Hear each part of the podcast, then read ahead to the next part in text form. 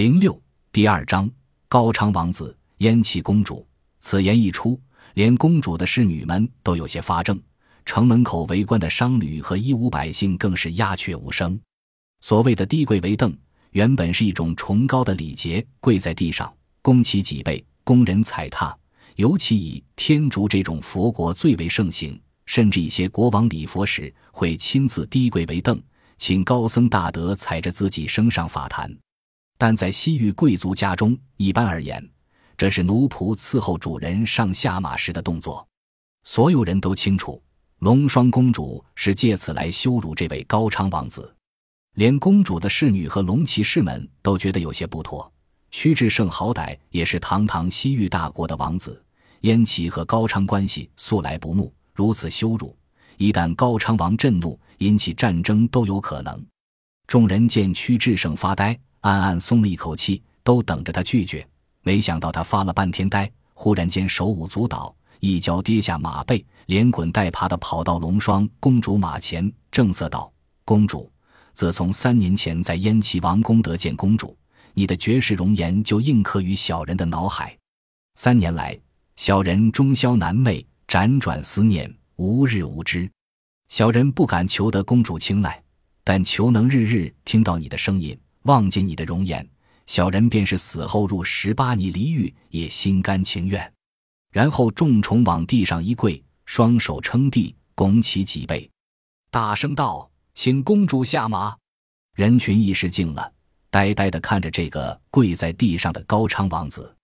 玄奘觉得大为不妥，急忙跳下马来，走到屈志胜身边，双掌合十：“阿弥陀佛，三王子。”佛说种种法为一种生病，三界众生病，病根在我知，一直身是我才起贪嗔痴，请王子三思。屈志胜侧过头，凝视着玄奘，不知何时双眼之中泪水奔流，哽咽道：“多谢法师教诲，只是为何三年前只看了他一眼，我今生便无法忘记？难道不是佛祖为我安排的宿命吗？”身为高昌王子，我生平逍遥自在，不重财货，不重权势，也不在乎王宫里的万千粉黛。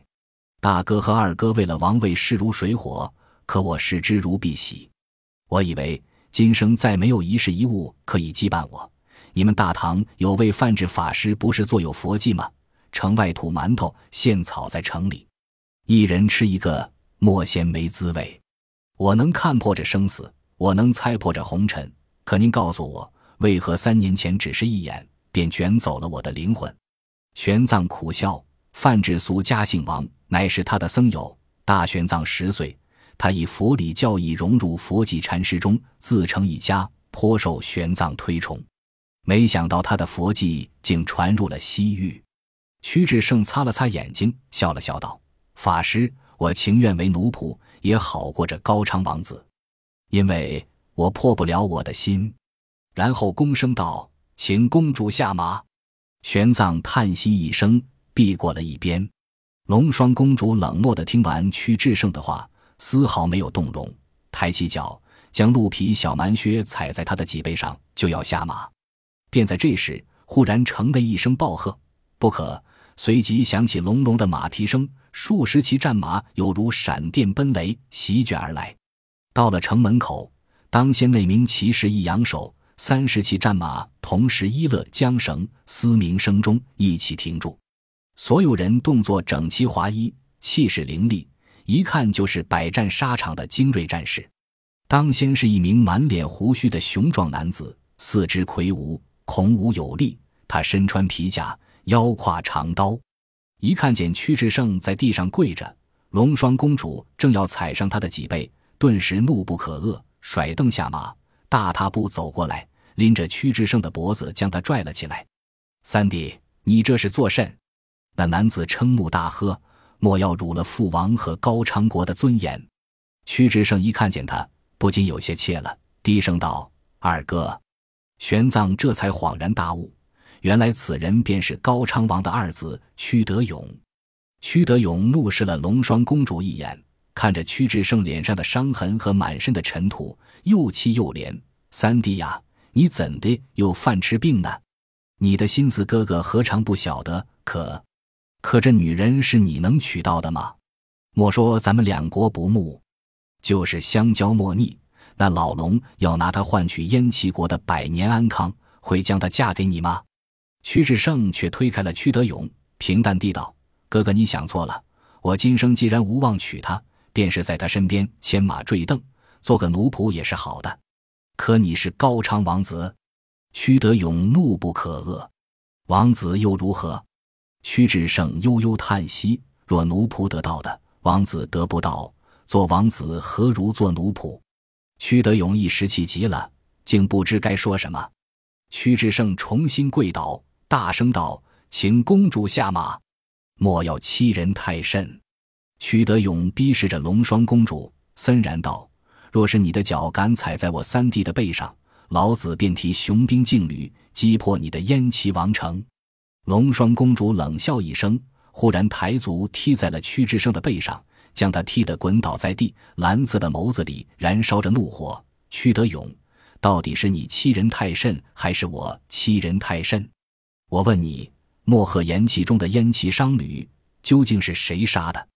此言一出，玄奘当场色变，轻轻握住阿树的手。却发现阿树浑身颤抖，充满恐惧地盯着状如巨神的屈德勇。屈德勇愕然片刻，见屈志胜想说话，立时按住他的肩膀，冷笑道：“我也听说有一对商旅在漠河岩气中被杀，却不知竟是燕齐人。”公主这话问得倒蹊跷。蹊跷。龙双公主凝视着他，那支商队共有六十三人，除了二十多个粟特人。就是我燕齐人有弓弩二十副，人人有弯刀，勇武善战。在这一无城左近，有哪方势力能将他们一举杀绝？屈德勇哈哈大笑：“你问我，我又问谁去？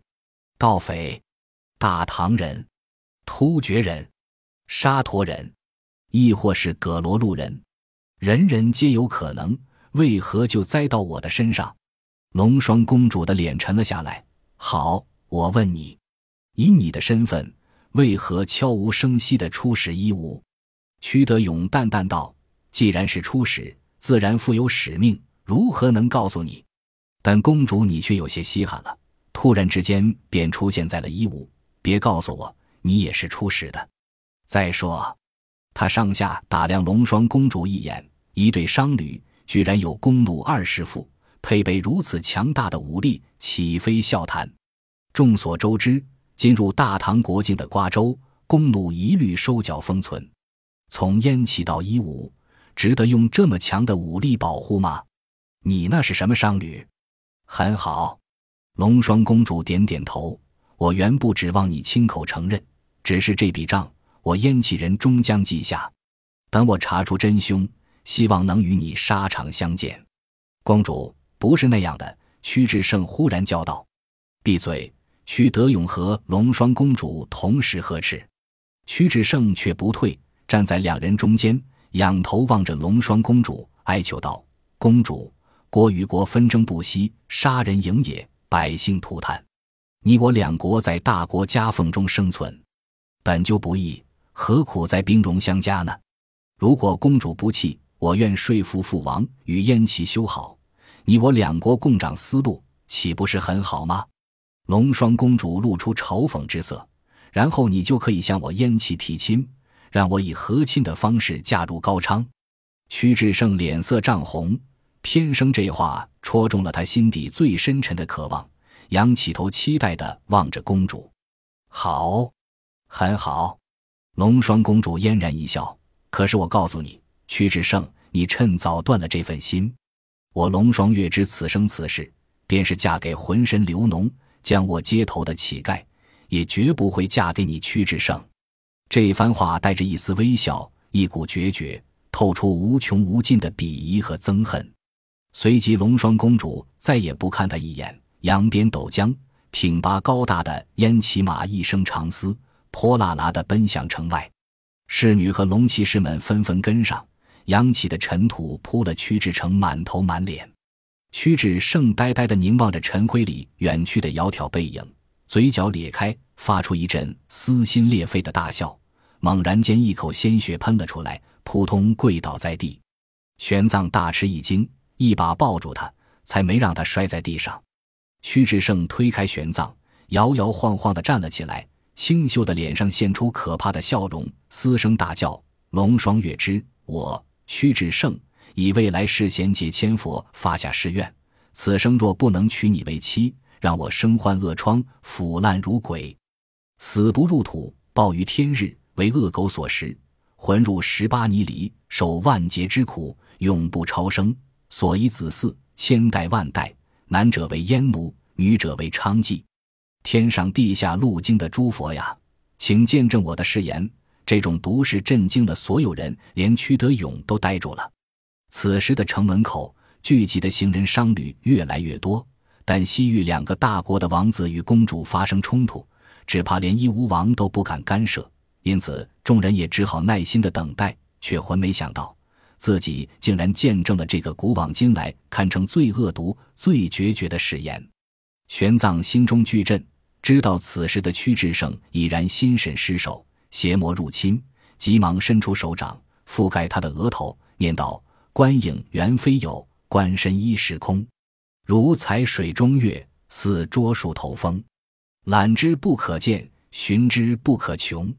众生随业转，恰似寐梦中。”多随着他一声暴喝，屈志胜两眼一翻，颓然倒地。玄奘这才松了口气，告诉屈德勇：“二王子，他心神损耗过剧，让他睡些时日吧，醒来便会好一些。”屈德勇千恩万谢地接过三弟，命人找了辆高车，将屈志胜送进义乌城，然后询问玄奘：“敢问法师如何称呼？怎地认识三弟呢？”阿弥陀佛，贫僧玄奘。自长安来，路过漠河岩气时，偶遇三王子。玄奘道：“屈德勇吃了一惊，急忙参拜。原来您就是玄奘法师。早在一个月前，您的声明就传遍西域。我和三弟出使伊吾时，父王还命我们打听法师的行踪。法师，您请随我去高昌吧。”玄奘婉言谢绝，目的地虽然是天竺。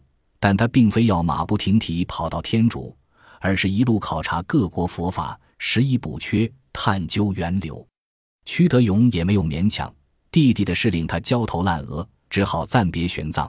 临行前告诉玄奘，伊吾城中有大觉寺，寺中有汉僧，想必法师住宿会方便一些。在下有些许急事，先行处理，之后再来拜谒法师。玄奘连称不敢，两人别过。这时城门口才算恢复畅通。玄奘和阿术牵着马走进城门。在西域入城需要缴纳入城税，数目不等，商旅缴纳的更多些，但僧侣免税。本集播放完毕，感谢您的收听，喜欢请订阅加关注，主页有更多精彩内容。